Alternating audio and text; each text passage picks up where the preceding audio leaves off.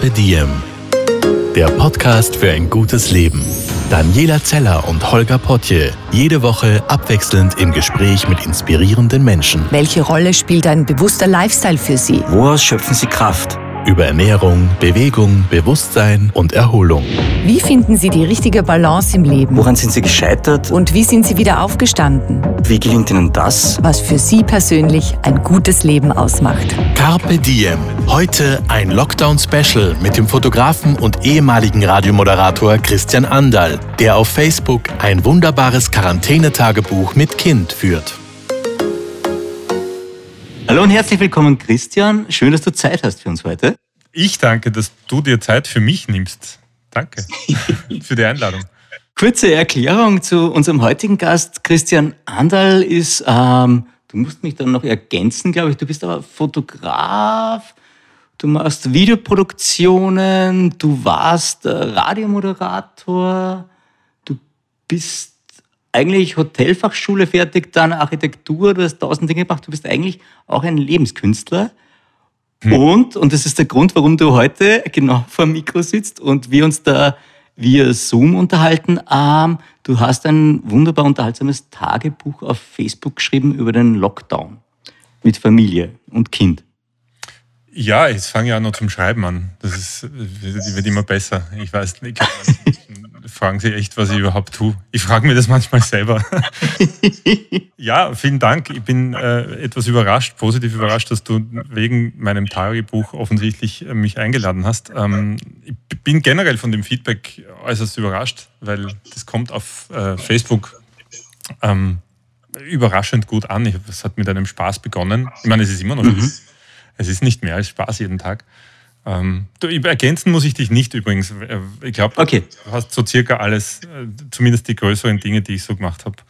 Aber, Aber, gehen wir vielleicht, bevor wir, bevor wir in Medias Res gehen, äh, gehen wir mal kurz den, den Lebenslauf durch. Du hast halt wirklich, wie gesagt, am Anfang deiner Karriere stand die Hotelfachschule, das heißt, du hast eine Tourismusausbildung gemacht? Genau, ich habe die HLF in Krems gemacht, Hotelfachschule in Krems. Ah.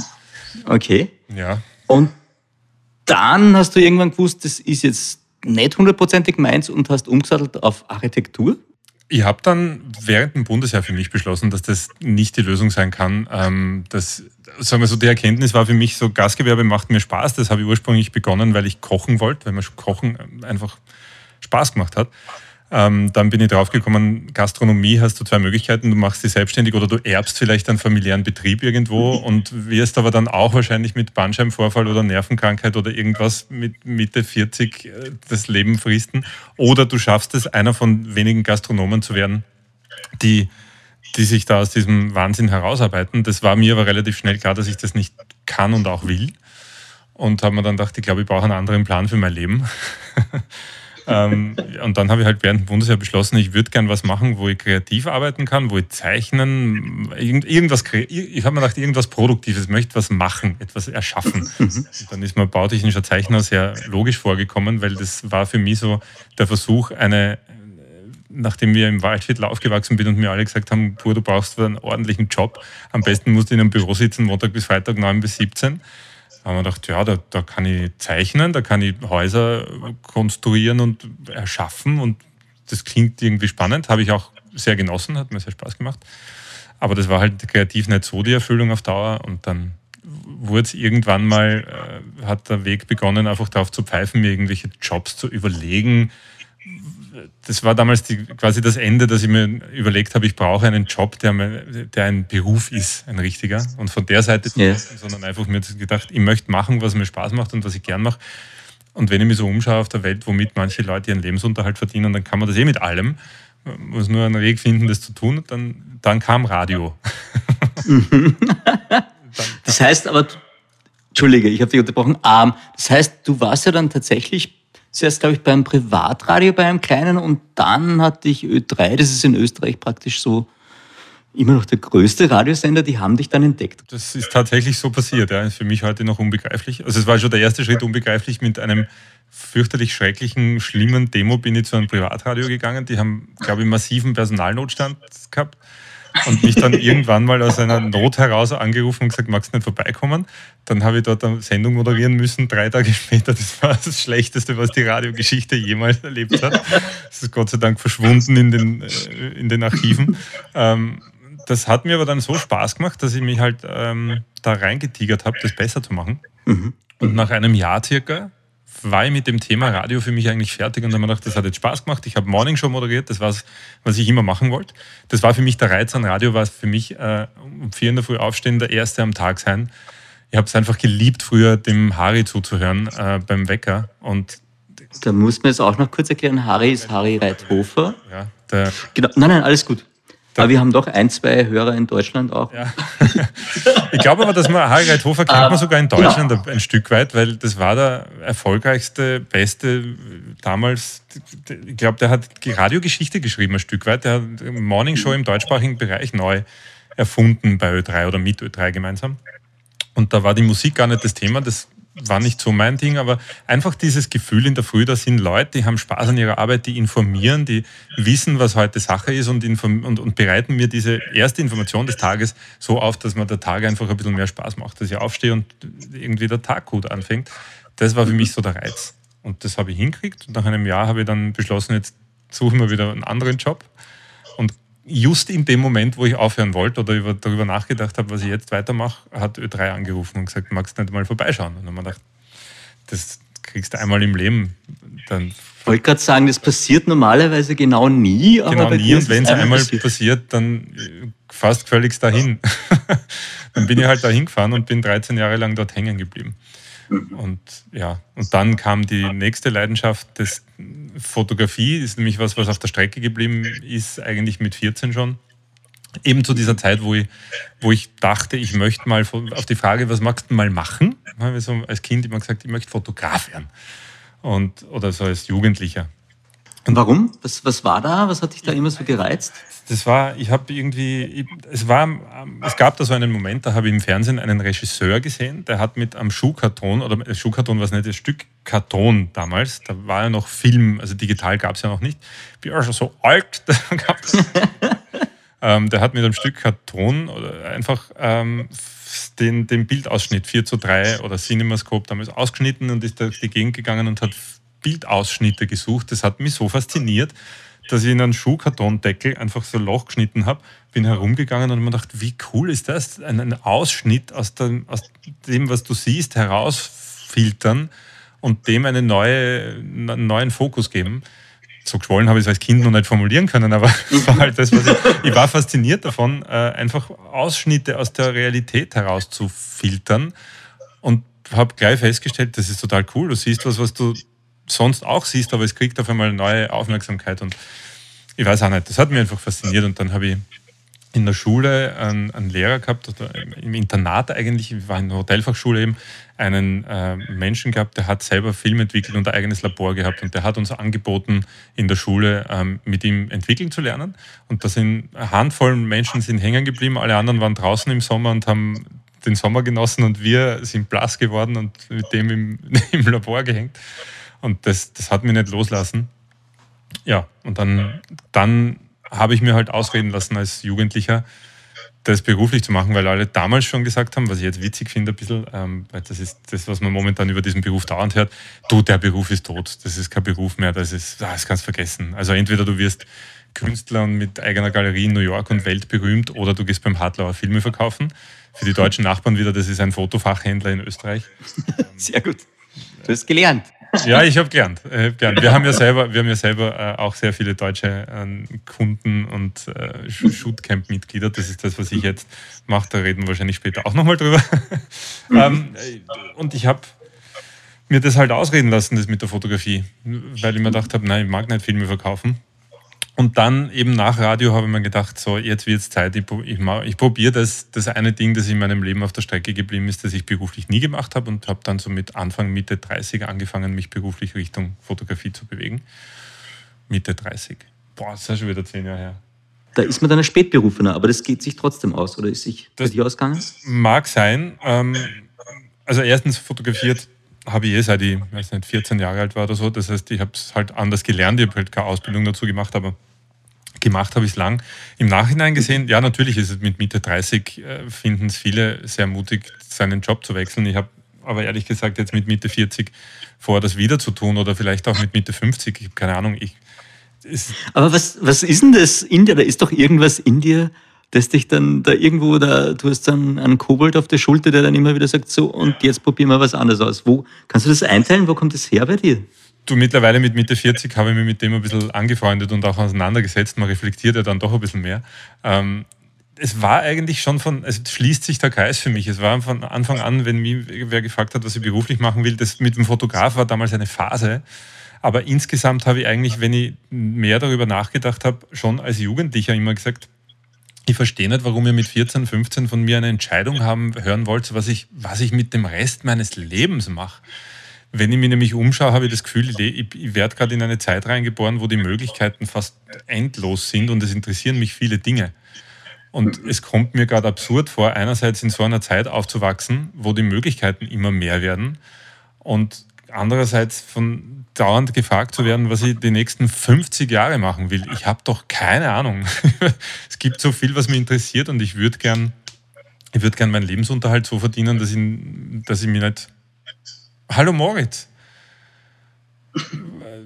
Du musst dieses Meeting verlassen. Ich höre dich eh nicht. Du hast deinen Lautsprecher eh aus, äh, dein Mikrofon ja, eh aus. Ich bin wieder weg. Bitte schneiden, bitte schneiden. Hallo Moritz. Oh. Ich klatsche zweimal in die Hände für dich, Holger, damit. Das ist wunderbar, das sind die Typen von Zoom, wenn man Podcasts über Zoom abfeiert, dass dann noch andere Leute mit einsteigen, die normalerweise mit dem Christian quatschen. Okay, der Moritz ist wieder raus. Entschuldigung. Großartig. Ähm, wo war ich? Wir waren bei dem und das äh, ist für mich immer noch sehr, sehr interessant und faszinierend, dass du die Einstellung hast, dass du eigentlich so eigentlich immer den Beruf und die Perspektive wechseln kannst und das für dich ganz normal sich anfühlt. Ich frage mich aber, ich verstehe das alles und weiß aber gleichzeitig, dass du ja Family hast und ein kleines Kind und das zweite kommt, glaube ich, im Sommer, hast du mir erzählt.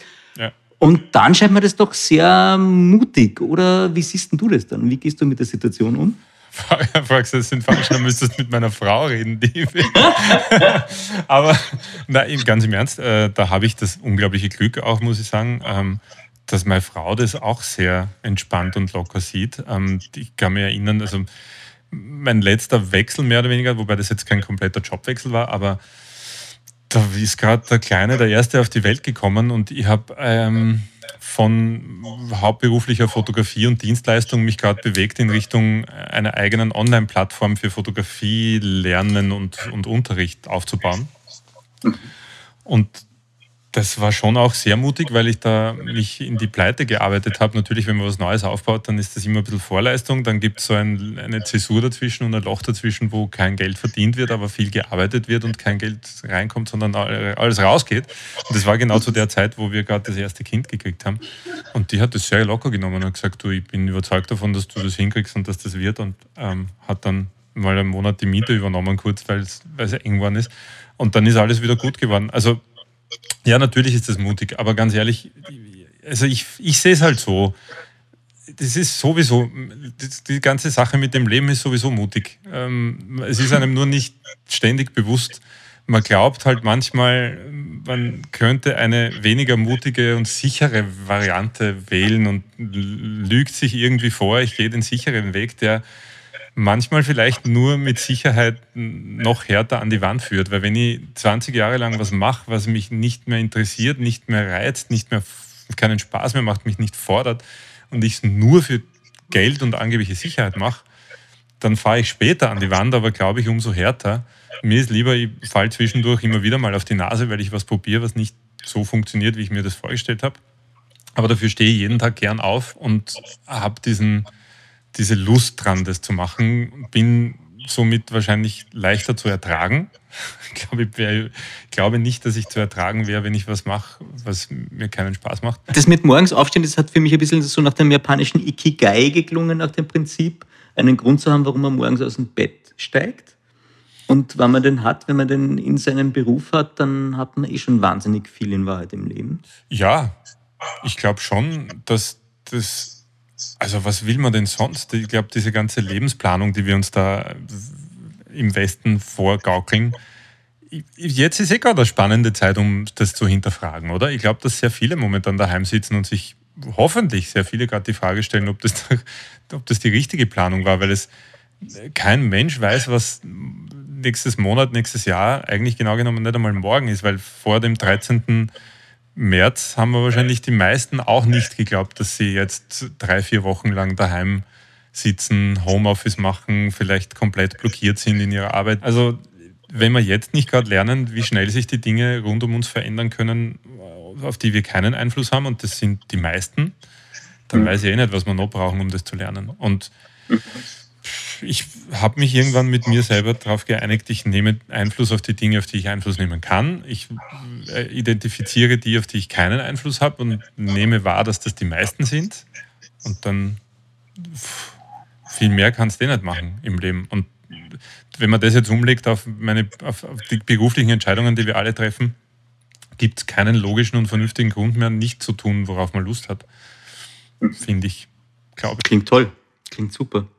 Und du hast die perfekte Überleitung zu unserem Hauptthema heute gemacht, nämlich Leben im Lockdown mit Family. Ich wollte schon fragen, weil jetzt haben wir, kommen wir gerade vor wie auf einer Therapie-Couch und es geht ich, ich, über mich.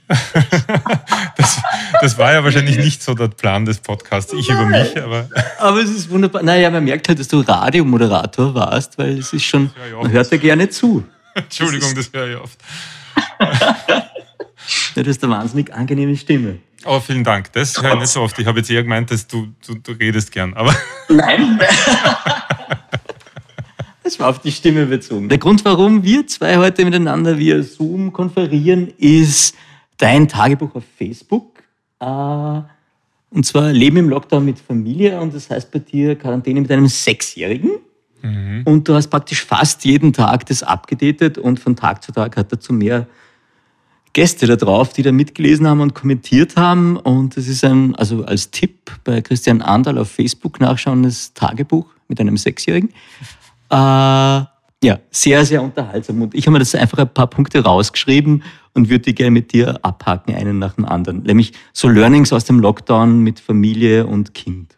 Okay. Und Hund. Also jetzt bin ich nämlich selber gespannt. Wenn man aus diesem Tagebuch tatsächlich ernsthaft was lernen kann, dann, dann habe ich auch was gelernt. Da bin ich jetzt sehr gespannt, was du daraus lernst. Also der erste kleine Punkt ist, Kinder neigen dazu, äh, mit Decken und Pölster Höhlen zu bauen im Haus, ganz wurscht wo. Allerdings. Allerdings. Allerdings. Wusstest du das vorher, dass sie die Neigung dazu haben oder hast du die da zum ersten Mal wirklich feststellen können. Die Neigung ist uns allen, glaube ich, bewusst, wenn wir Kinder haben, spätestens wenn die aufstehen und anfangen zu gehen, ist eines der ersten Dinge, die sie machen, ist Deckenhäuser. Also zumindest war das bei uns so. Vielleicht habe es ihm aber auch ich beigebracht. Ich habe Deckenhäuser im Haus geliebt als Kind und mein Sohn liebt es auch. Es ist in dieser Quarantäne ein bisschen ungemütlich geworden auf Bett und Couch, weil halt irgendwann nichts mehr verfügbar war und alles verbaut wurde und man hat nirgends mehr sitzen können. Aber ja, das, das ist doch großartig. Ich liege auch gern bei ihm im, in seinem Deckenhaus und lese dort was. Oder ich habe letztens mal eine halbe Stunde da drin geschlafen. Das ist super. Aber ist das so, ist das so Höhlenbauen und, und Sicherheitsgefühl, so, so Urinstinkt, den wir da noch haben? Ich glaube auf jeden Fall. Also ich habe das als Kind äh, so in Erinnerung. Ich finde, das ist das Schöne an Kindern auch, dass man sich wieder erinnert an Dinge, die man längst vergessen hat. Er baut eine Deckenhöhle, ich krabbel rein in die Deckenhöhle und plötzlich bin ich wieder sechs Jahre alt und denke mir, oh, Stimmt, das war das Coolste. Und dann bleibe ich da drin liegen und denke, wow, geil. Ja, das hat sicher was mit Sicherheitsgefühl und, und auch ein bisschen mit Abgrenzung zu tun. Ich mache mir jetzt meinen eigenen Bereich hier. Stimmt. Wenn alle aufeinander kleben, na klar, das ist eigentlich. Ja. Du musst du irgendwie abgrenzen und musst dir dein eigenes, dein eigenes Reich schaffen. Und das geht mit Deckenhäusern am besten, glaube ich. Angefangen hat es ja eigentlich mit Zelt. Ich habe immer Zelt ausgegraben. Ich wusste dann nicht, dass wir zwei Zelte haben kleineres und ein größeres anscheinend. Dann hat er eins im Wohnzimmer aufgebaut und eins im Garten. Und dann bin ich irgendwann aufgestanden und plötzlich war die Couch leer geräumt und das Bett leer geräumt und alle Decken und Pölster und alles war weg und es gab nur noch Zelte und Höhlen. Mittlerweile ist der Hund in Schachtelhäusern versteckt.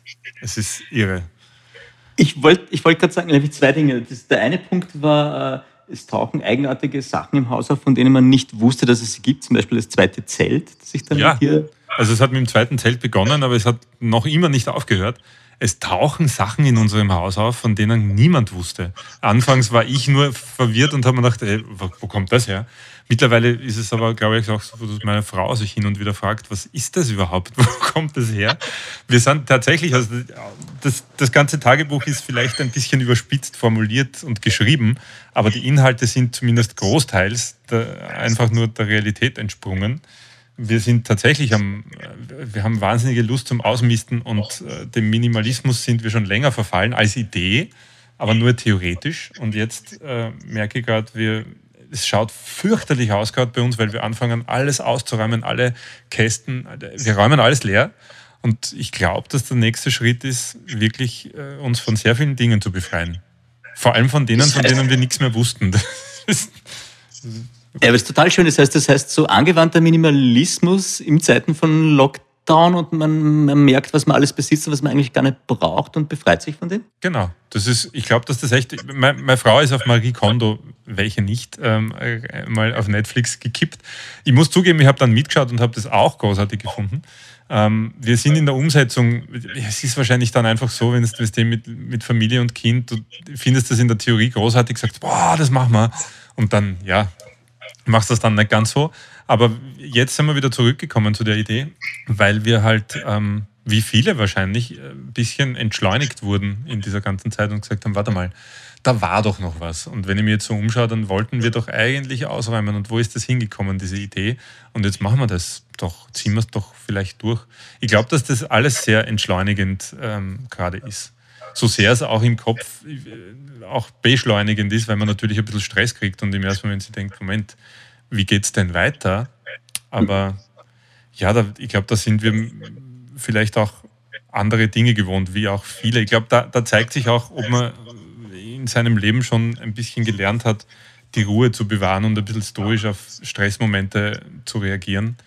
Ich bin ganz froh im Moment, dass wir das schon gelernt haben, weil wir nehmen es mit ziemlicher Gelassenheit bis jetzt.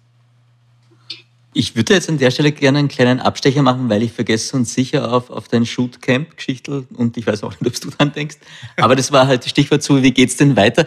Du hast ja mittlerweile etwas, du verdienst ja deine Brötchen mit, mit Videoproduktionen praktisch da geht dann alles, da dreht sich alles ums Thema. Fotografieren lernen. Videoproduktion habe ich ja früher viel gemacht für Kunden, Imagefilme, Werbespots, ähm, auch Musikvideos zum Teil gedreht und habe dann viel äh, Porträt und Werbung fotografiert, dann bin ich wieder von dem weg und habe eigentlich aus einer Laune heraus mit Workshops angefangen, weil ich mir dachte, 13 Jahre Radio, ich habe gelernt, wirklich lange Zeit gelernt, Inhalte zu vermitteln. Kurz gesagt, man lernt, das weißt du auch in Medien, einfach wie man in kurzer Zeit und wenigen Worten, das ist eines der Dinge, die man bei Medien halt als erstes lernt, knapp gekürzt Informationen aufzubereiten und sie so zu vermitteln, dass sie spannend bleiben, dass man sich gern anhört und dass man vielleicht auch was lernt dabei. Und dann habe ich gedacht, diese Dinge möchte ich gern kombinieren, habe mal so spaßhalber Workshops angeboten, bin dann draufgekommen, das Feedback war einfach überwältigend im Sinn von, ich habe es jetzt endlich verstanden, du erklärst so gut. Und dieses Feedback habe ich einfach so gern gehört. Immer, man sollte darauf hören, wenn man von anderen hört, dass man was besonders gut kann, dann sollte man sich überlegen, ob man was daraus machen kann. Und habe halt äh, überlegt, weil jemand geschrieben hat, er würde gerne einen Workshop bei mir machen. Ähm, aus Hamburg hat mir jemand geschrieben, er würde gerne einen Workshop bei mir machen, aber er will kein Flugticket kaufen. Ob er nicht einfach ein Ticket kaufen kann und ich stelle das iPad oder einen Computer mit Kamera daneben hin und er schaut einfach zu, das würde ihm reichen. Und er kauft jetzt ein Ticket. Und mir gedacht, ha, der, wird sich in Hamburg ein Ticket kaufen, nur damit er über Stream, Livestream zuschauen kann. Das war vor zehn Jahren eine ganz spannende Idee und habe mir dann gedacht, vielleicht sollte man das aber forcieren in Richtung, ich mache solche, ich zeichne solche Dinge auf und lasse andere mitschauen. Da gab es die ganzen Online-Kurs-Themen, die es jetzt gibt, eigentlich noch nicht. Ja, und irgendwie 2013 ist es dann, äh, hat es dann Hand und Fuß genommen, nachdem ich äh, bekommen, endlich, nachdem ich sehr lange darüber nachgedacht habe, habe ich dann angefangen, das mit einem Partner gemeinsam auf die Füße zu stellen. Und jetzt, sieben Jahre später, steht das eigentlich ganz gut da. Wir haben eine Community mittlerweile mit ähm, 10.000 Mitgliedern ähm, das ja, hätte schlechter laufen können, muss ich sagen. Das Und das Nette ist ja, während dem Lockdown äh, schert es hier praktisch äh, auch Gratisstunden. Also ihr bietet es an. Genau. Ja, wir haben, also mein, Partner in dieser Sache und ich sind da in vielen Dingen, ticken wir sehr ähnlich und wir haben da am Anfang, wie dieser Lockdown gekommen ist, gleich mal telefoniert und gesagt, so, jetzt mal Füße stillhalten, ruhig halten, was machen wir jetzt? Umsatzeinbruch ist jetzt mal nicht das Thema eins, weil das wird irgendwann sich auch wieder zum Guten wenden, das hört alles irgendwann auf, aber was machen wir jetzt? Was, was machen wir jetzt mit, den, mit der Zeit, die wir zur Verfügung haben? Und haben recht schnell beschlossen, wir machen kostenlose Webinare, weil jetzt sitzen viele Menschen zu Hause, haben Zeit, was sie nicht haben, ist äh, Geld zum beim Fenster rausschmeißen ohne Ende, weil eben diese Unsicherheit auch dazu kommt und man sich, glaube ich, jetzt sehr gut überlegt, wo man Geld investiert und wo nicht. Also haben wir gesagt, wir wollen da was beitragen und einfach, wir halten es jetzt gerade für am schönsten, wenn man jetzt einfach die Dinge nutzt, die man kann und, die, und das Internet dafür nutzt, um zu sagen, verbringen wir die Zeit doch produktiv gemeinsam und haben gemeinsam allein daheim ins Leben gerufen, äh, einfach ein paar Gratis-Webinare. Ich habe mich dann auch sehr gefreut, dass in, in, dieser Zeit und rundherum hat man gesehen, da waren wir natürlich nicht die Einzigen, die auf die Idee gekommen sind. Und ich habe es wirklich schön, ein bisschen romantisch fast gefunden, dass ich dann die Tage danach, haben wir oft telefoniert und gesagt, schau mal, hast gesehen, wer das noch alles macht? Die, die fangen alle an, ihre Sachen zu verschenken. Das ist doch irgendwie schön. Auch ein schönes Signal, finde ich in dieser ja. Zeit. Da sieht man einfach, wer, welche Firma oder welche, eine Firma ist ja immer nur eine Zusammensetzung aus Menschen und da sieht man recht deutlich, welche Firmen und welche äh, Gründer, Eigentümer, Teammitglieder, was auch immer dieser Firmen, wie die so drauf sind. Ich finde, man hat jetzt einen sehr guten Einblick gekriegt in, in Firmen und Firmenkulturen. Ich habe zum einen habe ich E-Mails gekriegt mit Rabattcodes Corona 20. Da habe ich mir gedacht, okay, spannend, ich würde gerne die Menschen kennenlernen, die da dahinter sitzen und sich sowas überlegt haben ähm, bis hin zu verzweifelten Werbemails äh, von Reiseveranstaltern, die sagen, jetzt buchen 100 Euro billiger. Wo ich dachte, wirklich jetzt? Das ist, das ist ein Maß an Verzweiflung, das ich zwar verstehen, aber irgendwie nicht ganz nachvollziehen kann. Ähm, da da gab es die unterschiedlichsten Ideen und ich habe halt am schönsten gefunden die, die sagen, wisst was, wir machen das, was wir können und wir machen da jetzt kein, kein Geschäft draus, sondern jetzt machen wir mal, jetzt machen wir uns mal gute Zeit und nachher reden wir wieder über das Geschäft. Das finde ich schöner. Aber es ist schön, wenn man den, den, den Abstand wirklich so halten kann und sich bewahren kann und sagt, okay, ich bin jetzt im Moment und im Moment ist es wichtiger zu scheren und, und etwas zu teilen, als jetzt Geld zu verdienen. Ja, ich glaube, das ist doch eh immer, das ist doch, wenn, ich glaube, Carpe Diem ist euer, euer äh, wenn, wenn das euer Stichwort ist, dann ist das doch äh, eh das, das Thema Nummer eins an dem ganzen Ding, an, an all dem, so wie ich vorher gesagt habe, diese ganze Lebenssache ist mutig und ich glaube, das steht über allem drüber. Man sollte ein bisschen im Moment bleiben und sich einfach überlegen, was kann ich jetzt aus dem Moment machen? Und du weißt nie, was der nächste Moment bringt. Das ich äh, glaube, dass wenn man diese eine Sache im Leben kann, ich glaube, man, man, muss wahrscheinlich sonst gar nichts anderes können. Wenn man diese eine einzige Sache hinkriegt, dass man versteht und nicht nur versteht in der Theorie, sondern auch in der Praxis hinkriegt, zu sagen, ich weiß weder, was ich in einer halben Stunde, noch in einem Tag, in einem Monat oder irgendwann serviert kriege. Es gibt immer nur, das Leben ist eine Aneinanderreihung von Momenten und ich weiß nie, was der nächste bringt. Aber wenn ich die Fähigkeit mir aneigne, eben zu erkennen, was, worauf habe ich Einfluss und worauf nicht. Und das, was da ist, anzunehmen und einfach das Beste für mich daraus zu machen, und nicht nur für mich, also nicht egoistisch für mich das Beste daraus zu machen, sondern in der Situation für mich und alle rundherum das Beste zu machen. Ich glaube nicht, dass man dann noch irgendwas können muss im Leben. ich glaube, dass, man dann, dass, dass man dann fertig ist und, und, und, und das Leben sehr schön haben kann und sehr, sehr genießen kann, solange es halt dauert. Ja, das klingt nach einer guten Grundeinstellung, auf jeden Fall. Theoretisch ist das so, ja. Hat das lang gedauert, bis du auf den Punkt zu zu dem Punkt gekommen bist oder, oder hast du ihn relativ schnell entdeckt? Ich hätte es gern mit Mitte 20 oder Mitte 30 schon gekonnt. Ich glaube, Mitte 30 hat es angefangen, dass ich es gelernt habe, weil also ich, ich gehöre leider zu denen, es gibt beneidenswerterweise Menschen, die, die, die, auch schon mit 20, 30 irgendwie, die einfach, die, die sind, glaube ich, einfach so drauf. Oder vielleicht ist es Erziehung, vielleicht ist es, ich weiß jetzt nicht, woher es kommt, vielleicht Karma, was auch immer, ich habe keine Ahnung, wo es herkommt. Aber ich weiß, es gibt Menschen, die kommen mehr oder weniger so auf die Welt. Ich gehöre eher zu denen, die es erst in der zweiten 30er-Hälfte verstanden haben, so richtig. Theoretisch habe ich immer darüber nachgedacht, aber verstanden habe ich es erst, als ich selber mal in einer Situation war, wo das Leben mich ordentlich gebremst hat und ich im Krankenhaus Zeit hatte, darüber nachzudenken, ob das jetzt, ähm, wie ich das jetzt weiter handhaben möchte. Also das war 2012, also ich habe es auch ein bisschen nachgelesen. Genau. Genau, du warst Genau. 2012 eine Krebsdiagnose am Hals gehabt, ein kurzer, intensiver äh, Einschnitt in meinem Leben, mhm. ähm, wo mir ein Arzt gegenüber gesessen ist und gesagt hat, du hast jetzt 10 bis 12 Monate noch, wenn wir nichts tun. Und das merkt man sich. Also beziehungsweise gibt es einem wirklich dann äh, sehr schnell, instant nämlich, ich habe ein Wochenende dann dazwischen gehabt, das war am Samstag in der Früh und er hat gesagt, am Montag um 7 Uhr sehen wir uns im Krankenhaus äh, narkotisieren und sofort operieren. Er hat irgendwie gesagt, am liebsten würde ich gleich, aber jetzt am Wochenende habe ich niemanden da, der das mit mir macht. Ich habe gedacht, okay, der würde gern gleich, kann aber nicht. Das heißt, eigentlich brennt da der Hut.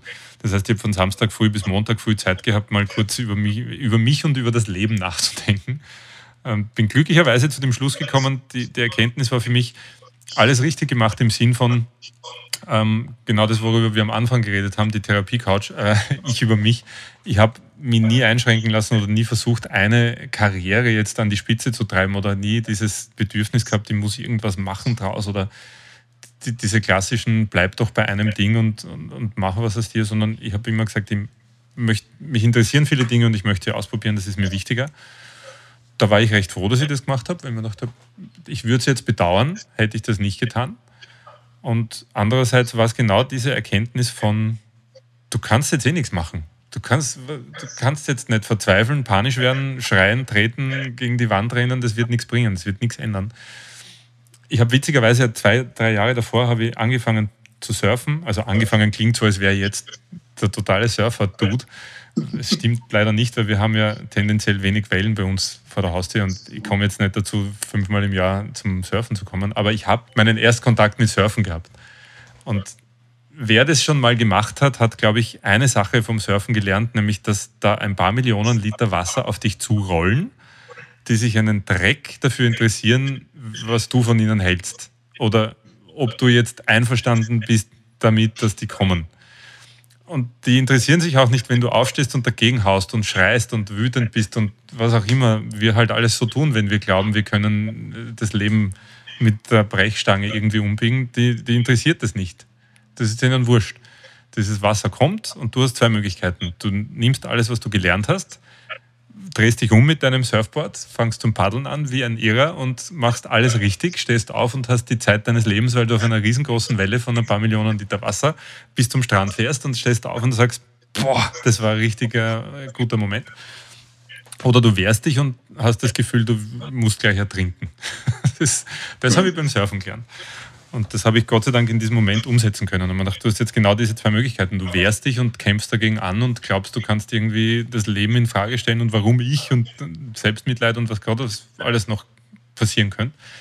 Und dann werde ich wahrscheinlich das Gefühl haben, ich muss ertrinken. Oder ich atme jetzt, nehme alles, was ich gelernt habe über das Leben, stehe auf und reite dieses Ding. Und das habe ich halt dann gemacht. Das War das so ein Turning Point für dich? War das so der Punkt, der dann nochmal den Kick gegeben hat und den Antrieb in eine Richtung?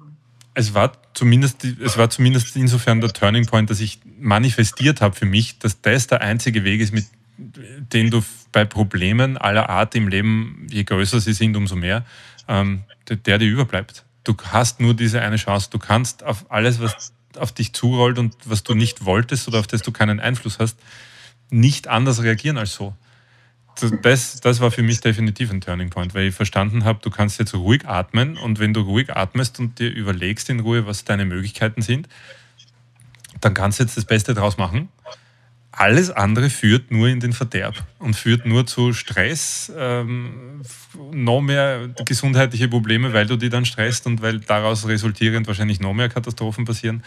Also was willst du machen? Was, willst du denn machen? Und da gibt es halt so viele Dinge im Leben, die uns begegnen, auf die wir gern reagieren würden mit Nein, um Gottes Willen, das will ich nicht. Ähm, und ich habe für mich halt gelernt, je, je schlimmer es wird, umso ruhiger werde ich seitdem. Das ist echt witzig. Spannend. Das ist komisch, ja. Ja. Aber das Ding ist gut gegangen, sonst würden wir zwei heute nicht da sitzen und miteinander plaudern. Schon lange nicht mehr. Das ist jetzt mittlerweile doch acht Jahre her. Statt weg zu sein, habe ich jetzt einen demnächst siebenjährigen Sohn. Das, das ist auch schön, ja du wolltest auf jeden Fall was hinterlassen, das kann man jetzt so sagen. Es, sagen, wir, sagen wir so, es war dann 2013 definitiv das Ende des einen Lebens und Beginn eines neuen, weil das, das, das hat seitdem nichts mehr mit dem zu tun, was vorher, was vorher, wie mein Leben vorher so ausgeschaut hat. Ähm, das heißt, aber was hat sich denn konkret geändert nach dem und nachdem es gut gegangen ist? Was hast du da alles umgestellt? Ich habe ein Kind gekriegt. Das ist ja. mehr Änderung brauchst du nicht mehr im Leben. Da ist irgendwie, äh, nein, also umgestellt. Das ist auch so. Ich, ich die Frage habe ich oft gehört damals oder ich glaube, das ist auch eine naheliegende Frage, dass man sagt, hast du dann alles umgestellt in deinem Leben? Und äh, nein, ich habe jetzt nicht alles umgestellt. Ich habe jetzt nicht gesagt, ich bin geheilt und ich stelle jetzt alles um. Wir sind Gewohnheitstiere und manche Dinge fallen uns schwerer umzustellen und manche sind uns nicht wichtig genug, diese Gewohnheit zu ändern oder manche genießen wir zu sehr und wissen, ja, ey, das sollte ich nicht machen, aber ich finde es ein bisschen geil, ich mache es trotzdem. Das, da darf man sich, glaube ich, auch nicht zu sehr äh, jetzt quälen und geißeln. Aber was ich schon, was ich schon ein bisschen strenger für mich genommen habe, ist für mich zu erkennen, eben wir sind Gewohnheitstiere und wenn ich, wenn ich etwas merke, was mich wirklich stört im Leben, habe ich eine Möglichkeit, nämlich diese Gewohnheit zu ändern. Und das hat sich schon geändert, dass ich mit mir ein bisschen ruhiger, aber dafür konsequenter geworden bin. Dass ich sage, wenn, wenn mir das stört, dann find einen Weg, ähm, eine andere Gewohnheit zu installieren in deinem Leben, damit was anderes daraus wird. Das, das habe ich seitdem schon durchgezogen. Also wenn ich draufkomme, meine Tagesabläufe, ich bin unproduktiv in der Arbeit, was auch immer, ähm, oder es stört mich eine meiner Angewohnheiten, die zu einem Ergebnis führt, das mir nicht gefällt, ja, dann muss ich mir halt hinsetzen, das aufschreiben, sagen, das stört mich. Ich glaube, unsere Zeit ist abgelaufen. Ähm, das stört mich und was kann ich stattdessen installieren in meinem Leben, damit, damit mein, mein Tagesablauf, mein Leben mehr meinen Vorstellungen entspricht. Das habe ich geändert. Sonst, ähm, ich genieße ein bisschen, ein bisschen noch mehr, glaube ich, oder versuche es mir noch mehr vor Augen zu halten, was alles super ist und weniger zu sehen, weil es alles Kacke ist. Auch wenn das manchmal nach außen vielleicht nicht so leicht transportierbar ist. Mhm. Aber das heißt so Grunddankbarkeit dann eher den Dingen gegenüber auch? Ja, schon. Also, also nicht für selbstverständlich nehmen, sondern sagen, eigentlich schon das Besonderes, was man dann. Ich merke es zumindest schneller, wenn wieder so, wenn das wieder einreißt, diese, dieses, dieses Dinge für selbstverständlich nehmen. Oder überhaupt das Leben an sich für selbstverständlich nehmen. Das, das, das ist halt einfach in uns so manifestiert. Wir nehmen das Leben für selbstverständlich. Muss man wahrscheinlich auch man muss diese, ich glaube, das ist ein, ein, Instinkt, der notwendig ist, überlebensnotwendig fast, dass man das Leben für selbstverständlich nimmt. Aber wenn man jeden Tag nur darüber nachdenkt, ähm, wie wenig selbstverständlich es ist, kann man, glaube ich, auch in Panik geraten, weil man dann draufkommt, es könnte sein, dass ich in fünf Minuten nicht mehr da bin. Das ist auch nicht Sinn und Zweck der Übung. In Panik geraten ist ein super Übergang zu unserem Lockdown mit Kind-Thema eigentlich, das wir hatten. Du kannst dich erinnern? ähm, ich habe nämlich jetzt noch datiert. Also wir haben gelernt, äh, Kind kann sich gut ab, abgrenzen gegenüber den anderen, schlimmstenfalls indem es sich Höhlen baut. Der Hund kann es aber nicht. Der Hund kann es nicht. Nein, der Hund, der Hund tut mir am meisten leid in dem ganzen Spiel, wenn ich ehrlich bin. Der hat keine Chance. Ähm, ist jetzt gerade rasiert worden, geduscht worden, was die schon alles über sich ergehen hat lassen müssen. Die ist ein bisschen zum Spielzeug für den Kleinen geworden. Ich versuche echt den ganzen Tag immer zu sagen, ihm zu sagen, das ist kein Stofftier, sei das ist deine Freundin, behandle sie auch so. Es tut er ja eh, er versteht es ja eh, aber manchmal ist ein Kind den ganzen Tag den Hund. Äh, ja, puh. Ich glaube, mit aber was für was was für Rasse habt ihr? Also das ist so eine Terrier-Mischung. Das ist eine ah. ganz, ganz wilde Mischung aus allem Möglichen, was Terrier ist.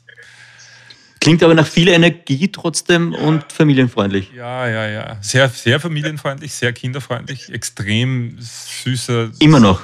Ja, ja, ja. ja. trotzdem immer noch. Ich glaube, sie kann nur zwei Modelle. Äh, stoische Ruhe oder völlige, völlige Aufgabe. sie kann sich nur hinlegen und lässt es einfach bleiben. Sie bellt so gut wie nie und ist extrem, extrem gutmütig. Und okay. Das ist auch unser großes Glück, weil sonst hätte es da unten wahrscheinlich schon Verletzungen gegeben im ersten Stock. ich habe mir aufgeschrieben, äh, das Schauverhalten hat sich geändert. Du hast mittlerweile mindestens zweimal die unendliche Geschichte gesehen. Mindestens, nein, viel öfter. Ich habe ihm irgendwann die unendliche Geschichte gezeigt, weil ich mir gedacht habe, okay, jetzt lässt sich Fernsehen dann auch nicht mehr verhindern als, äh, als eines der Mittel, wie man diese Zeit hier äh, rüberbringt. er schaut eigentlich so gut wie nie fern, aber jetzt haben wir halt wirklich ein bisschen mehr Fernschauen eingeführt auch ähm, und erlaubt. Und da haben wir gedacht, okay, dann werde ich mir jetzt mal zeigen, was mir als Kind so gefallen hat. Die unendliche Geschichte wurde dann eine unendliche Geschichte, weil wir sie immer wieder schauen haben müssen. Ich habe sie dann ablösen können durch andere Dinge.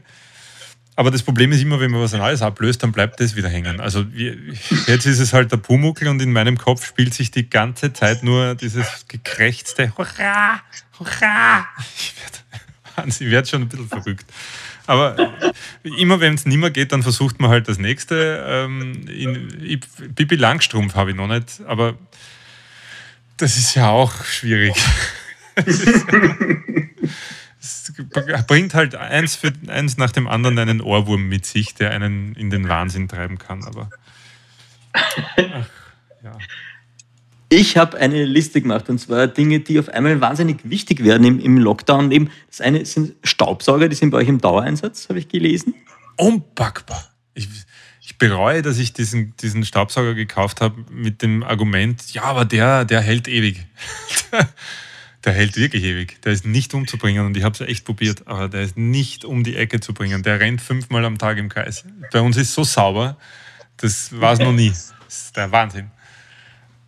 Was, was dafür eingeht, sind äh, Geschirrspüler, Playstation. Geschirrspüler habe ich retten können. Ich weiß nicht wie, aber den Geschirrspüler konnte ich retten. Der hat es doch geschafft.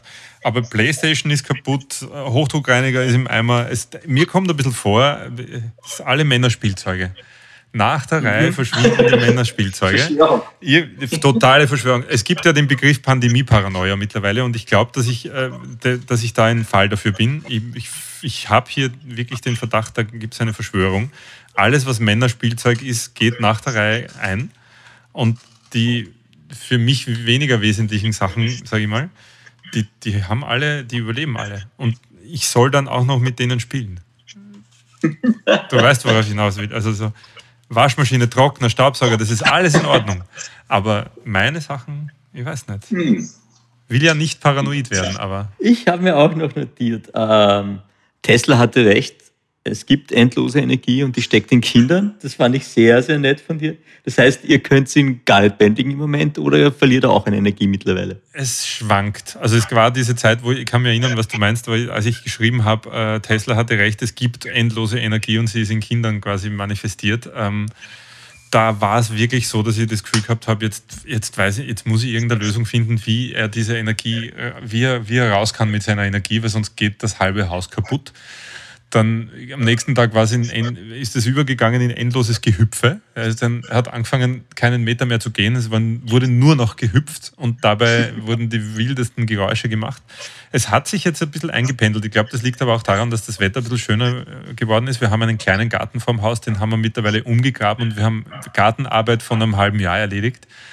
Ähm, das taugt ihm, das macht ihm Spaß. Und er räumt jetzt jeden Tag Haus auf in der Früh und saugt und putzt. Das ist ich, keine Ahnung, wie das passiert ist, aber vielleicht ist es das, was notwendig war, weil jetzt die Energie äh, drauf geht. Und er hat einen Weg, die Energie äh, quasi abzulassen und jetzt geht es wieder. Also eigentlich ist er sehr ausgeglichen. Ich glaube, ausgeglichener als ich. Ja, möglicherweise. Was, was ich auch sehr schön fand, weil ich es auch jetzt von, von vielen Freunden und Bekannten auch gehört habe und Eltern, bin an Aufgabe bei Homeschooling gescheitert. Kind ist in der ersten Klasse Volksschule. Und da geht es ja ganz vielen so, die sagen, Wahnsinn, was die Kids in der Schule da durchmachen und ich kann es ihnen einfach nicht beibringen. Wie geht es denn da euch mit dem? Naja, erste Klasse Volksschule, das ist machbar noch. Das kriege ich jetzt noch hin. Aber ich habe schon Respekt gekriegt, wie, wie dann mir gedacht habe, Moment einmal, jetzt bin ich ernsthaft bei der Aufgabestellung, nämlich bin ich kurz gescheitert und habe die Aufgabestellung falsch verstanden. Und habe mir dann gedacht, uh, das ist jetzt echt ein bisschen peinlich. Ich traue mir das jetzt gar nicht erzählen, dass ich die Aufgabestellung für einen, für einen ersten Klasse Volksschüler nicht verstanden habe. Wie wird es dann in ein paar Jahren, wenn die Aufgaben, ich habe mir dann erinnert, was da alles daherkommt an Rechenarten und so. Die habe ich damals schon nicht verstanden. Puh, ja, ich habe Respekt. Ähm, ich bin am Überlegen, mir diverse Mathematik-Online-Kurse und sonstige Dinge reinzuziehen, um da irgendwie gewappnet zu sein. Das ist ja, das wird spannend. Ich, ich glaube, dass da, also ich habe momentan Mitleid mit allen Eltern, die da in Unter- und Oberstufen gefangen sind in, in, Themen, von denen sie wahrscheinlich keine Ahnung mehr haben. Beziehungsweise ich glaube, das Bittere ist jetzt, dass du keine Chance mehr hast, bei deinen Kindern so zu tun, als hättest du irgendeine, irgendeine Ahnung du hast keine Chance mehr. Die kriegen jetzt einfach mit, dass du keinen Plan hast und dass du genauso wenig weißt wie sie und dann, und dann erklär das einmal. Dann erklär dein, dein, dein, dein gescheites Dahergehen so, jetzt lern das einmal. Ist ja wichtig fürs Leben. Und, und erklär jetzt deinen pubertierenden Kindern, die sagen, aha, wirklich, okay, na dann erklär mal du das jetzt einmal. Da äh, habe ich Mitleid momentan. Ich bin dabei, mich darauf vorzubereiten, damit es mir nicht passiert. Wird mir nicht. Aber ist schön, da haben wir alle gerade Learnings, oder? In die Richtung auch, ja. Ja, ich habe mal gelesen auf Facebook, eines der wenigen lustigen und geistreichen Postings noch, weil momentan äh, kommt mir vor, explodiert Facebook in den fürchterlichsten Dingen. Das war immer schon schräg, aber jetzt gerade, puh. Ähm, da habe ich gelesen, viele Eltern kommen gerade drauf, dass die Lehrer gar nicht das Problem sind. Das fand ich sehr schön. Da konnte ich sehr, das konnte ich sehr nachfühlen. Wobei wir ja Glück haben, also wir haben eine großartige Lehrerin. Wir haben, haben noch keine Probleme, aber ja, es ist eine, eine sehr lehrreiche Zeit für alle, glaube ich. Nächste Notiz auf meinem Zettel. Ähm, es wird wahnsinnig viel UNO gespielt bei euch im Haushalt gerade. Irre, ja, irre. Irre, stundenlanges UNO. Gibt es noch, gibt's noch andere Brettspiele oder Sachen, die sich durchgesetzt haben, außer UNO oder warum? Was? Kurz mal, aber UNO hat sich so durchgesetzt bei ihm und es, jeder Vorschlag oder Versuch, in irgendein anderes Spiel zu leiten, endet in Nein, ich will UNO spielen. Und du, du, irgendwann widersprichst du einfach nicht mehr. Du mhm. spielst dann einfach. Ähm, was halt bei mir eben zu dieser einen Zeile geführt hat, die tatsächlich in mir in meinem Kopf angefangen hat. Immer wenn ich mit irgendwas fast fertig war, habe ich den Drang verspürt, UNO zu schreien. Das, da weißt du dann, dass du zu viel UNO gespielt hast. Aber du kannst sowieso gegen einen Sechsjährigen in nichts gewinnen, außer in UNO. Das ist nämlich ein Glücksspiel. Memory zum Beispiel, keine Chance. Also keine Chance. Na, keine Chance ich komme mir so blöd vor, wenn ich Memory spiele gegen, gegen das ist furchtbar. Bin ich froh, dass er UNO spielen will. Du, ein Punkt auch noch äh, im, im, Leben im Lockdown ist Einkäufe machen Supermarkt. Was hat sich da für dich geändert? Wir machen es nur noch einmal die Woche, ähm, beziehungsweise wir machen es, das mag ich ehrlich gesagt, das klingt jetzt komisch, aber das ist der Teil, den ich, den ich mag. Mir kommt vor, wir kaufen also ich habe jetzt nicht das Gefühl, Gefühl gehabt, dass wir völlig unbewusst einkaufen würden, aber das noch bewusster ein. Das, das ist so ein, ein, ein einmal die Woche Akt, wo wir sagen, gibt es eine klare Liste, was wollen wir? Wir überlegen uns vorher, was wir die Woche essen wollen, was wir kochen wollen.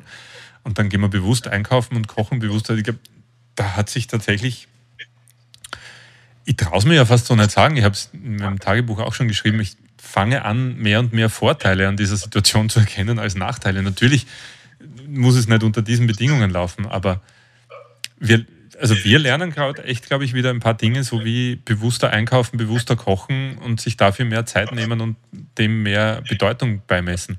Das mag ich. Das ist der Teil, der mir echt gefällt. Ich habe mir das jetzt letztens gedacht im, im, im Supermarkt, wo, das war total lustig, das war, glaube ich, beim Merkur. Da war eigentlich schon, also die, die Maskenpflicht, aber Du bist zwar ohne Maske reinkommen, nicht aber ohne Einkaufswagen. Also Einkaufswagen musstest du dir holen, Maske war jetzt nicht so notwendig. Und dann habe ich die ganze Zeit drüber nachgedacht, warum ist das möglicherweise so? Und dann dachte ich, ah, sind es die eineinhalb Meter Abstand zu anderen, die man mit dem Einkaufswagen automatisch dann hat? Jetzt ist die Frage, wie, wie glaubst du, wird es uns mit dem gehen? Weil jetzt haben wir alle irgendwie so gelernt, halten wir Abstand zu anderen. Wenn das Ganze sich wieder aufgelöst hat, werden wir dann auch Abstand halten oder gibt sich das alles ganz schnell wieder und wir kommen uns wieder näher? Da bin ich wahrscheinlich eher auch der Falsche, dem man das fragen kann. Ich habe keine Ahnung, wie wir damit umgehen werden. Ich, wie geht es denn dir damit? Ich wollte gerade sagen, ich kann mir nur, wenn ich überlege, ich habe auch schon den Gedanken bei mich, mich schon erwischt bei dem Gedanken, wie wird es mir damit gehen. Ich bin so ein, ich bin so ein Umarmen-Typ. Ich brauche das und ich mag das und ich mache das gern. Ich, für mich ist das wichtig und ich habe nicht vor, ähm, mich davon jetzt endgültig. Also ich glaube, dass wir gelernt haben, einerseits ein bisschen vorsichtiger mit solchen Themen zu sein, das schon. Ich glaube, vielleicht kriegen wir jetzt einmal den nötigen Respekt vor der unter Anführungszeichen ganz normalen Influenza, weil die verharmlosen wir schon viel zu lang, viel zu sehr. Die ist ähm, ja auch nicht ganz ohne. Aber ich hoffe nicht, sagen wir so, ich kann nur hoffen, dass wir nicht in einen Status, in einen dauerhaften verfallen, wo wir uns bei der Begrüßung nur noch äh, zuwinken und alle einen Meter Abstand nehmen voneinander. Ich hoffe, dass wir im Gegenteil wieder, wenn das alles ein, ein vernünftiges Maß erreicht hat und wir wissen, die größte Gefahr ist vorbei, eher wieder zurückkommen zu unseren Begrüßungsritualen von vorher, zu unserer üblichen Nähe und das umso mehr genießen können dass das so ist und auch das wieder nicht selbstverständlich nehmen können. Das hoffe ich zumindest sehr. Ich kann es für andere ja eh nicht fertig denken. Ich für meinen Teil natürlich, stimmt schon, da gehören immer zwei dazu und ich will jetzt niemanden, will jetzt nicht der, der unangenehme Typ sein, der immer daherkommt und alle, alle drücken will. Das ist natürlich eine Gefahr jetzt. Aber ich hoffe, dass wir das auf die Reihe kriegen, weil pff, das wäre schade, das wäre eine traurige Zukunft. Hm wenn wir uns nur noch winken. Deine Frau ist schwanger, das heißt, ich glaube, im Juli kommt das Kind. Ja. Bist du da ganz, bist du da ganz safe und manövrierst durch alle Gewitter und Gefahren oder, oder ist das, muss man sich da nochmal umstellen? Das, oh, das, das ehrt mich, dass du auch nur dran in, in, in Betracht ziehst, das könnte so sein. Das freut mich, aber nein, das ist, du sagst nicht Nein zu Hormonen und du widersprichst nicht und du legst dich gefälligst nicht damit an. Das weiß man als erwachsener Mann. Ich glaube, das Prä Präsenzdienst hatte den einen Zweck im Leben eines Mannes, nämlich vorbereitet zu sein auf genau das. Ähm, nein, die Wahrheit ist, ich habe eine, ich schon bei der ersten Schwangerschaft extrem entspannte Frau ähm, und auch bei der Schwangerschaft, ich weiß, wie, wie Schwangerschaften laufen können von Bekannten und sonstigen, also aus dem anderen Umfeld. Und ich weiß, wie das bei meiner Frau läuft und ich bin sehr glücklich und sehr zufrieden mit, wenn wir in einer glücklichen Lage eine sehr entspannte Schwangere zu haben. Und frage mich jetzt nicht, ob, ich das, ob das wirklich so ist oder ob ich das nur sage, um nicht in Probleme zu geraten, weil jede Antwort wäre jetzt sowieso falsch. Ich meine es wirklich so und das glaubt mir sowieso kein Mensch. Aber tatsächlich halte ich sie für eine sehr entspannte Schwangere. Da habe ich echt Glück. Es könnte anders auch enden. Und mir bleibt ja noch ja, das Gartenzelt. Also ich denke mir das allgemein, weil es wahrscheinlich für viele jetzt eine ungewohnte Situation ist, so aufeinander zu sitzen und zu kleben. Damit muss man auch mal umgehen lernen, glaube ich. Und ich glaube, es war jetzt in China so, dass es wahnsinnig viel Scheidungen scheinbar gibt nach. Ja, das gibt es bei uns sicher auch. Das gibt es bei uns sicher auch. Ja. Wir gehören, glaube ich, nicht dazu.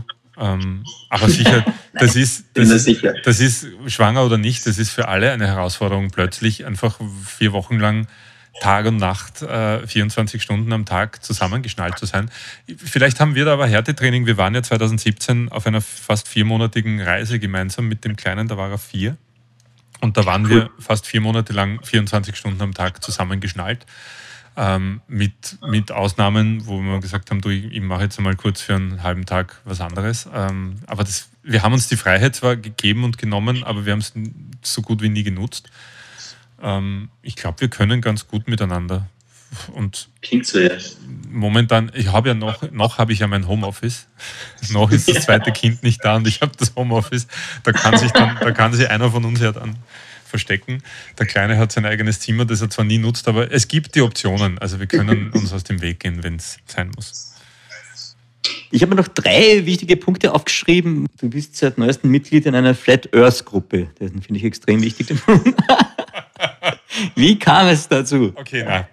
Ich habe gesagt, äh, das Tagebuch ist äh, ja. stellenweise ist es überspitzt formuliert, nicht, aber im Großen und Ganzen sind es echte Geschichten. Ich bin kurz einer Flat Earth Gruppe. Ich habe eine Beitrittsanfrage gestellt, weil es mich wahnsinnig interessiert hat, was da drin los ist. Ich bin aber sowas von schnell wieder ausgetreten. Ähm, es gibt ja, es gibt ja sogar auf Netflix eine Serie darüber über Flat Earth, über die Flat Earth Community.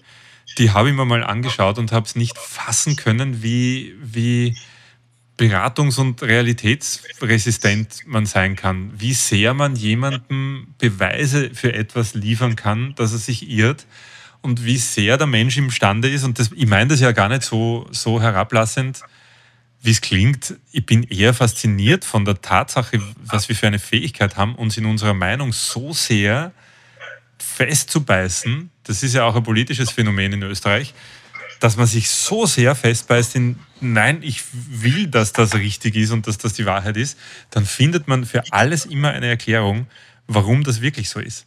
Und das trifft ja auf wirklich alles zu. Flat Earth ist für mich nur so die, die, der, das Ende dieses Tellerrands. Ich kann mir nicht vorstellen, wo es dahinter noch hingehen kann. Das, ja, es war nur ein, ein Experiment. Ich habe nicht vor, in dieser Gruppe Mitglied zu bleiben. Okay. Ein wichtiger Punkt, den ich noch habe, es sind insgesamt noch zwei. Ähm, Kleidungsstil im Lockdown-Modus, also Mode-Style in Zeiten des Lockdowns. Gott. Echt? Ernste Frage? Ja, ich habe dich mit Helm gesehen auf Fotos, wo ich dachte, es ist schon knapp.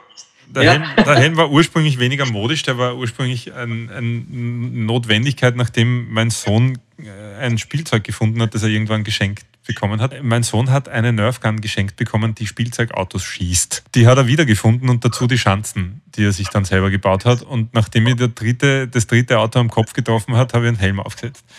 Das war jetzt weniger modisch, das war wirklich nur zweckgebunden. Aber okay. die, die modische, ich habe es in meinem Tagebuch eher auch mal notiert. Ähm, Karl Lagerfeld sagte mal, wer Jogginghosen trägt, hat, das, hat die Kontrolle über sein Leben verloren ich freue mich echt für ihn, dass er diese Zeit nicht miterleben muss, weil ich weiß, dass ich nicht der Einzige bin, der im besten Fall Jogginghosen trägt. Ähm, näher möchte ich mich dazu nicht äußern.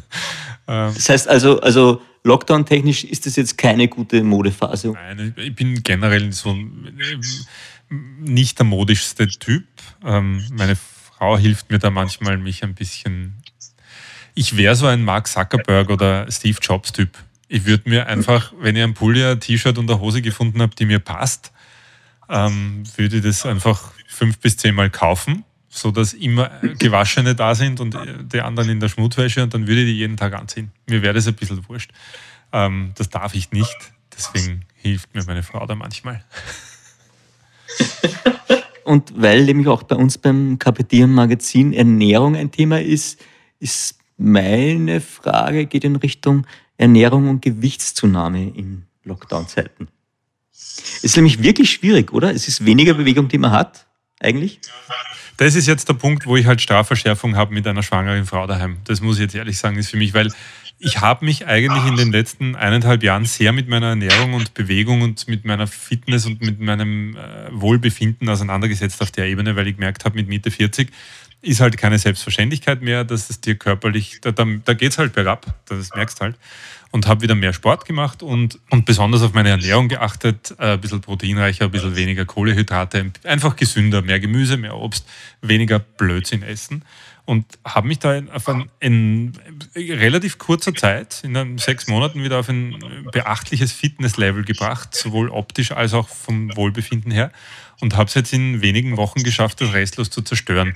Was jetzt, bei, bei mir ist eine blöde Kombi zusammengekommen. Ich habe mir vor sieben Wochen ähm, einen bakteriellen Infekt in der Lunge eingefangen, bei einem äh, Thermenausflug mit meiner Frau einmal im Jahr, zwei Tage allein, ohne Kind und dann hole hol ich mir gleich einen Infekt. Haben wir gedacht, okay, den kriege ich schon weg. Äh, den elaboriere aber noch immer dran herum, er ist noch immer nicht restlos weg. Das macht mich jetzt zur Risikogruppe auch noch, das heißt, ich verstecke mich noch besser daheim. Ähm, und jetzt kann ich keinen Sport machen und bin mit einer Frau mit, äh, wie soll ich sagen, verwirrtem Appetit und enormen Kochbedürfnis eingesperrt. Und ich esse das alles. Wir haben echt in der ersten Woche gab es drei Kuchen. Wir haben alle gegessen. Ja. Essen wird halt auch ein bisschen zur Freizeitbeschäftigung und zum Hobby wieder. Ähm, ja, ich werde wieder, wenn ich wieder gesund bin und das alles vorbei ist, muss ich halt wieder von vorne anfangen. Das ist halt so. Aber das muss jetzt sein. Was soll ich machen?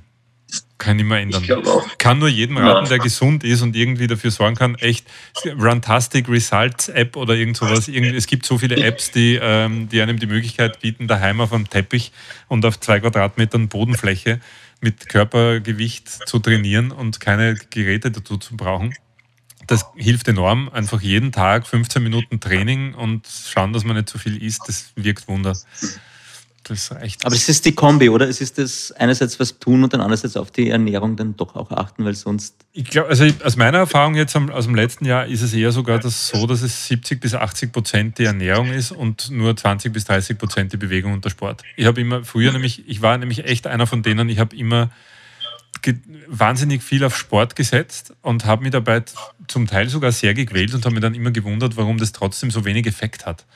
Und ich habe sehr spät verstanden, dass, dass ich das Spiel umkehren muss und dass 80 Prozent oder 70 bis 80 Prozent dieser Auswirkungen von der Ernährung kommen und du dann viel weniger Sport brauchst, um viel mehr Fortschritte körperlich zu machen. Also fitter zu sein, ob das jetzt Muskelaufbau ist oder Fitness oder Wohlbefinden an sich, da ist Ernährung der wesentlichere Teil. Also ich habe so eine Morgenroutine eigentlich eingeführt im letzten Jahr, dass ich sehr viel früher schlafen gehe, sehr viel früher aufstehe, dann in der Früh mal viel Wasser trinken, äh, meinen Sport machen. Ich habe so eine Shakti-Matte mir vor einiger Zeit gekauft, die ist traumhaft, wie, wie ein Nagelbrett. Da legst du mal drauf und das fördert die Durchblutung, da bist du echt munter. Ähm, okay. Eben Sport, 15 äh, Minuten und 15 Minuten Meditation äh, oder wie auch immer man es nennen will, wenn man einfach nur da sitzt und nur mal ruhig ist und ähm, den Kopf ein bisschen, bisschen leer macht. Das, das, das reicht aus, um den ganzen Tag zu verbessern. Es ist mir nicht gelungen, das über den gesamten Lockdown jetzt durchzuziehen. Es war in der Situation nicht. Äh Ausnahmesituation, absolut. Ja. Ausnahmesituationen erfordern äh, besondere Dinge und so. Maßnahmen und so. Ist auch eine Ausrede, aber. du, äh, wir haben jetzt die drei Fragen, die wir unseren Gästen immer zum Schluss des Podcasts stellen. Die habe ich jetzt auch für dich. Äh, die erste ist die, die Frage nach einem guten Leben und was das braucht für dich. Was brauchst du, damit du glücklich bist und ausgeglichen? Freunde, Familie und Freunde, also viel Liebe und Umarmungen, die halt jetzt ein bisschen leiden. ähm, boah, eigentlich braucht es nicht viel. Vielleicht wieder zurückkommen zu dem einen Gedanken, den ich vorher äh, da irgendwie beim, beim Teil äh, der Therapie-Couch angesprochen habe. Einfach nur verstehen, äh, dass man Einfluss auf die Dinge nehmen, die man in der Hand hat und erkennen, auf welche man keinen Einfluss hat. Ich glaube, wenn man das mit dem Verständnis ergibt sich alles andere von allein, dann tut man nämlich nur mehr das, was einen glücklich macht und kann den Rest einfach hinnehmen. Stoizismus, sage ich nur. Ähm, es gibt auch nur ein Buch, das ich glaube, dass man wirklich lesen muss im, im Leben und das immer wieder. Das ist nämlich passenderweise auch so, dass man es jeden Tag lesen kann und man kann jedes Jahr wieder damit von vorne anfangen. Das heißt, der tägliche Stoiker von Ryan Holiday. Es liegt da auf meinem Schreibtisch. Das sind 366 Seiten. Auf jeder Seite steht nur eine halbe Seite zum Teil ähm, mit einem Gedanken. Und jeden Tag macht man es auf, liest diese eine Seite und versucht das, was da draufsteht, in den Alltag einfließen zu lassen. Und damit kann man jeden ersten Jänner wieder von vorne anfangen. Für mich ist das so wirklich ein, war das wirklich so ein, ein Ding, das eine Ding, das ich gebraucht habe, um zu mehr Zufriedenheit zu gelangen. Schön. Es ist echt ganz cool, weil ich gerade dabei bin, so, so äh, Buchtippliste von unseren Podcast-Gästen mir zu holen, weil ich es immer wahnsinnig spannend finde, was die Leute gerade lesen oder am, am Tisch liegen haben oder was sie begleitet so im Jahr. Vorletzte Frage trotzdem, Christian. Entschuldige. Entschuldige, nein, mir ist nur gerade eingefallen, man könnte es auch mit einem Wort beantworten. Was braucht man für ein glückliches Leben? Mit einem Wort wäre es weniger. Das da sind wir wieder beim Minimalismus und das dürfte so, so die wichtigste Lektion sein, die du da aus dem ganzen Lockdown auch mitgenommen hast, oder? Na, das war vorher schon so. Also das ja. ist jetzt, glaube ich, nur an, mehr an die Oberfläche bei mir gerutscht. Ähm, es war vorher schon die Erkenntnis da, dass das weniger einfach wirklich zu mehr Zufriedenheit führt. Und bin seit vielen Monaten äh, an allen Ecken und Enden beim eher beim Ausmisten nicht, nicht so erfolgreich, wie ich das gern wäre. Und das ist jetzt vielleicht für mich die Erkenntnis aus diesem Lockdown, das jetzt endlich so zu priorisieren, dass ich es auch wirklich durchziehe. Weil die Erkenntnis ist eh schön, aber äh, man muss es halt auch wirklich de facto ins echte Leben umsetzen, damit es funktioniert. Die theoretische Erkenntnis reicht halt nicht. Tägliches Ritual, hast du da eins? Gibt es da eins? Ähm, ja, also ich habe es einige sehr lange Zeit lang jetzt gemacht. Das ist auch ein bisschen untergegangen in den letzten Wochen, aber das steht witzigerweise wieder auf meiner äh, Wiedereinführungsliste.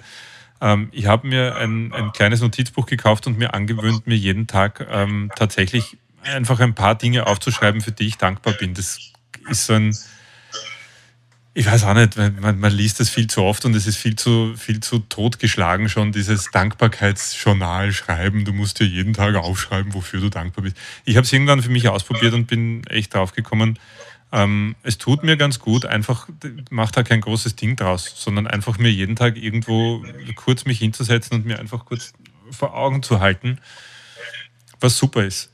Weil wir viel zu sehr dazu neigen oder viel zu leicht ähm, uns darüber Gedanken machen, was uns fehlt, was wir gern hätten, was wir gern noch hätten, was nicht so super ist, was nicht so toll läuft. Und um dem entgegenzuwirken, habe ich mir einfach angewöhnt, stattdessen jeden Tag kurz festzuhalten, was super ist. Das hm. erreicht mir als Ritual. Ja, cool. Letzte Frage, Christian. Ähm, das ist die Frage nach dem Zitat, das dich vielleicht in letzter Zeit des Öfteren schon begleitet hat oder dich dein Leben lang irgendwie begleitet hat. Gibt es da eins, das dir wichtig ist? Oder? Ich habe eins auf meiner Website geschrieben, das mich sehr lange begleitet hat oder noch immer begleitet und das ich mir auch immer wieder vor Augen halte. Ähm, das kann man nämlich sowohl beruflich, privat, das kann man in, so circa allem anwenden und ich, meiner Erfahrung nach führt es einen in ein glücklicheres Leben oder zufriedeneres. Ähm, das ist do what you love and be nice to other people. Ich habe es halt auf Englisch gelesen, habe es deswegen notiert und deswegen auch so in Erinnerung behalten. Aber im Grunde genommen ist es ist das auch ein kleines Geheimnis zu allem, glaube ich. Die, An die, Antwort auf alles. Wenn man äh, das tut, was man gern tut und dabei versucht, ein netter Mensch zu sein, dann ist die halbe Miete einfach schon bezahlt. Da viel mehr muss man, glaube ich, nicht. Ja. Ja. Schön. Auch ein schönes Schlusswort. Mir würde es reichen, wenn das alle tun würden, weil dann hätten wir es alle feiner. ich glaube auch, das wird ganz gut funktionieren so, ja. Cool. Christian, vielen lieben Dank, dass du Zeit genommen hast heute unter den besonderen Umständen und ich hoffe, wir können es dann mal, wenn der Lockdown vorbei ist, gegenseitig umarmen in echt. Ich wollte gerade sagen, da kriegst du einen Riesendrücker, wenn der vorbei ist. Ah, Ob du willst oder nicht. Voll fein. Hey, Dankeschön und, und alles, alles Liebe an die Family und, und passt auf euch auf, ja? Danke für die Einladung. Voll gern. Danke. Mehr von Carpe Diem gibt es auf Soundcloud, iTunes, Google Play oder Spotify. Jetzt abonnieren und liken. Das Carpe Diem Magazin erscheint alle zwei Monate. Besucht auch unsere Social Media Portale auf Facebook, Instagram und YouTube und unsere Website carpediem.live. Wenn euch der Carpe Diem Podcast gefallen hat, dann schenkt ihm 5 Sterne bei Apple Podcasts. Wir freuen uns über eure Kommentare und sind jetzt auch direkt über podcast.carpediem.live erreichbar. Wir freuen uns über Anregungen, Kommentare und Ideen. Nächste Woche Daniela Zeller im Gespräch mit dem Schauspieler, Regisseur und Reiseautor Michael Schottenberg.